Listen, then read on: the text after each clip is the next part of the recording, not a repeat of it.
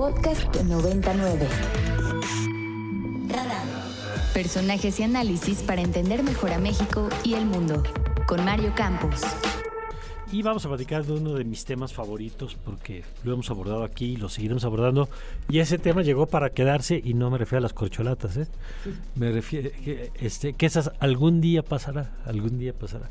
Lo que no creo que pase es el tema de la inteligencia artificial y los efectos que, que ya tiene y que va a tener cada vez más en nuestra vida y en múltiples aspectos de la vida económica, social y hasta política.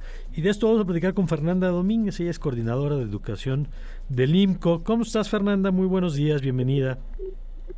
Hola Mario, buenos días, gracias por la invitación y por el espacio. Al contrario, a mí, me, primero, ya sabes que el trabajo que hace el IMCO siempre me parece que es muy serio y que vale la pena revisarlo.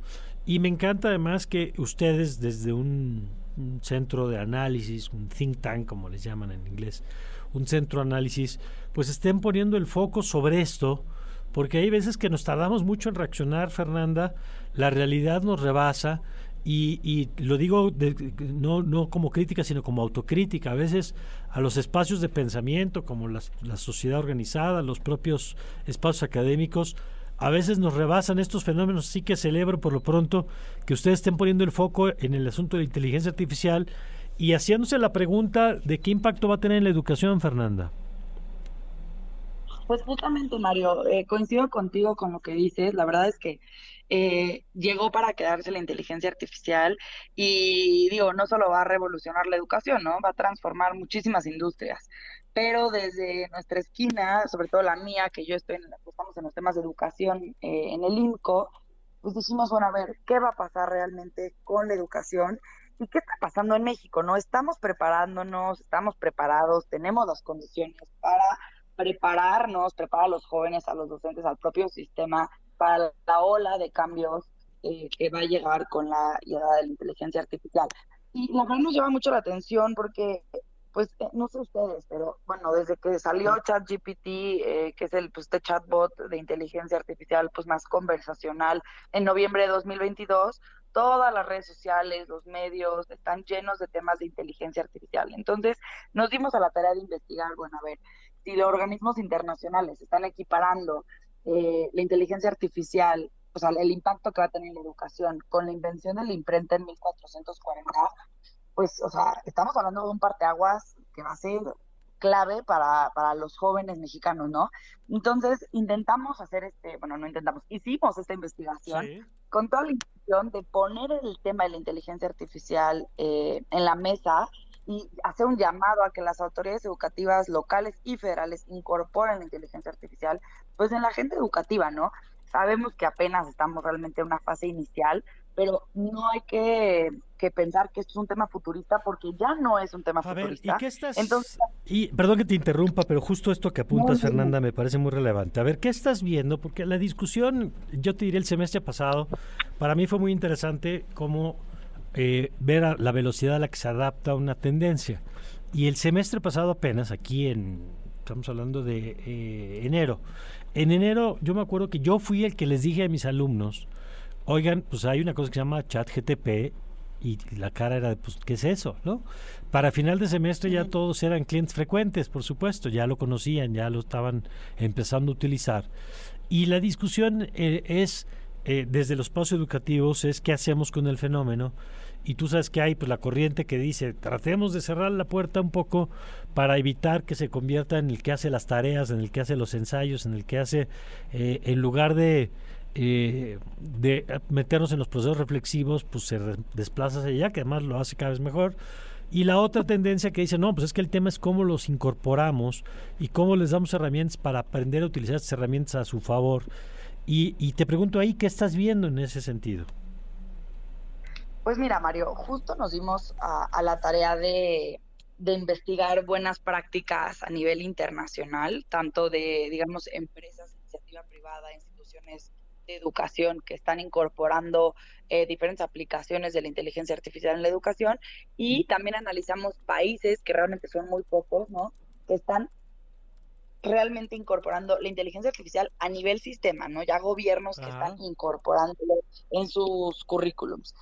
Em, pero realmente la discusión se ha basado demasiado en esto del chat GPT o chat eh, GPT y va mucho más allá de eso, muchísimo más allá de eso. La inteligencia artificial tiene muchísimas aplicaciones que no es nada más eso, ¿no? Entonces, eh, nosotros vimos tres formas en las que se puede aplicar, ¿no? Que es a nivel sistema, a nivel maestros y dirigido a estudiantes. Y entonces vimos muchísimas aplicaciones que pueden ayudar en estos tres niveles eh, a mejorar la calidad educativa, a apostar por una educación eh, más inclusiva. Entonces hicimos un documento bastante propositivo, no nada de, de pánico, de no estamos listos y la inteligencia artificial nos va a comer y va a eliminar el trabajo de los maestros, para nada, ¿no? Fue, oye, hay muchísimas aplicaciones muy pragmáticas que se están aplicando en otros países, ¿por qué no podemos voltear a ver hacia allá? y empezar poquito a poquito. Por ejemplo, ¿no? Chile está sacando guías para ayudar a los docentes a, usar bien esto del chat, chat GPT em, y cómo controlarlo con sus estudiantes. Entonces, de cosas tan mínimas, porque pues no el día a la mañana vamos a incorporarlo al sistema educativo, pero sí empezar a hacer pues estas guías, a trazar una ruta para incorporarlo y para que no lleguemos tarde una vez más. Y también, y esto sí lo quiero decir, hay dos retos muy, muy claves para que se implemente de una manera, eh, pues digamos, efectiva, eficiente y en favor de todos los niños y niñas en México. ¿no? Una es, pues que obviamente no hay un piso parejo para los estudiantes de México. Es la falta de docente, de capacitación docente y la falta también de conocimiento propio que tenemos de que no hay evaluaciones para saber cuáles son las capacidades tecnológicas de los docentes. Entonces, pues sí, si consideras que la mitad de las escuelas en México no tienen acceso a Internet, pues cómo vamos a tener un, un sistema eh, bueno, una incorporación equitativa de la inteligencia artificial. Entonces también proponemos dar un paso atrás, también invertir en esos temas, ¿no? Entonces es algo súper complejo, es algo muy, digamos, eh, nuevo, pero creo que sí es importante que empecemos a tenerlo en el radar y que no en, porque aparte como dices Mario, esto va rapidísimo, entonces que no sea algo de, bueno, en dos años ya nos pescó una vez más, eh, ¿no? Volteando hacia el otro lado cuando había una tendencia muy clara que podríamos estar aprovechando. Y estás encontrando, eh, ¿cuáles serían, por ejemplo, algunas de las mejores eh, pues no si términos, las mejores prácticas que estás encontrando que se están haciendo en materia educativa? Pues a ver, por, ejemplo, ¿no? A nivel eh, sistema, por poner un ejemplo, y esto pues es un país muy poco como nosotros, pero está eh, los Emiratos Árabes Unidos, ¿no? Que ya tienen muchas estrategias para incorporar la inteligencia artificial dentro de la educación formal eh, y están enfocándose en preparar a, la, a los estudiantes para los empleos del futuro eh, porque también hablamos mucho de esto, ¿no? De pues, las habilidades del futuro, los trabajos del futuro y cómo estamos preparando a los niños hoy para trabajos que todavía hoy no existen. Entonces, ahí están delineando algunas estrategias, ¿no? También tenemos un país que tampoco es muy similar a nosotros, que es China, eh, que también están haciendo, digamos, pruebas piloto en ciudades eh, para incorporar la, o sea, bueno, la IA en mejorar, pues, programas y o sea, el día a día de las escuelas, ¿no? ¿Ya qué me refiero con esto? Poder mejorar pues a los docentes y cómo organizan sus clases, las salas, eh, eh, y también están identificando, hay muchos programas donde están identificando, bueno, la inteligencia artificial analiza una cantidad de datos bruta y pueden identificar qué estudiantes tienen diferentes necesidades. Entonces, ahí puedes diseñar una educación mucho más especializada a estudiantes que tengan diferentes necesidades o incluso capacidades diferentes. Y entonces ahí también estás hablando de, te da las herramientas para tener una educación mucho más inclusiva, ¿no?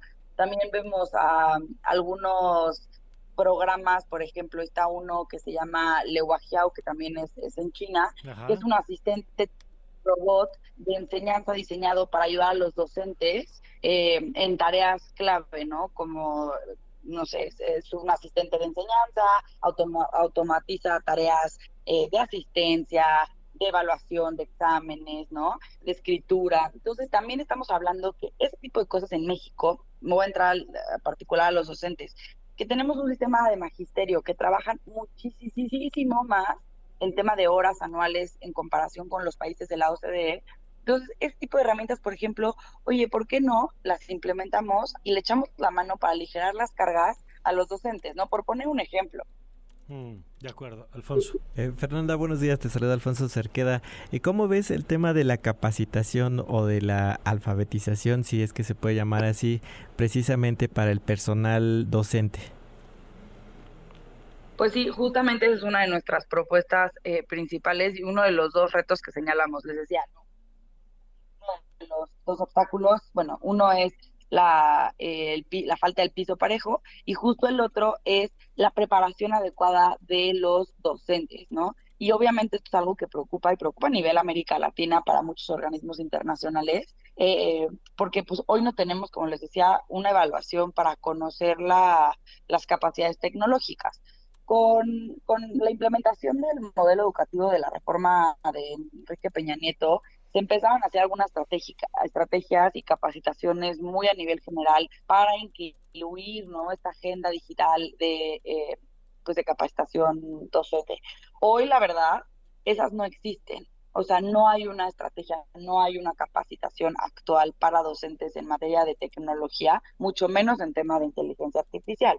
Eh, hay una, por ejemplo, una, una propuesta que se llama la Agenda Digital de Educación 2020, que sí considera la formación docente, pero no hemos visto y le, sí le hemos dado seguimiento y no hemos visto que haya ningún tipo de indicio de avances en este en esta implementación de esta agenda que la verdad digo no es perfecta pero está está bien diseñada.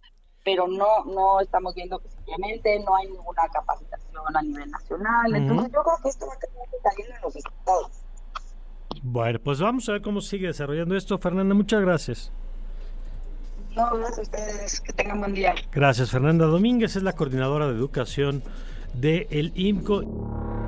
Para más contenidos como este, descarga nuestra aplicación disponible para Android y iOS o visita ibero909.fm.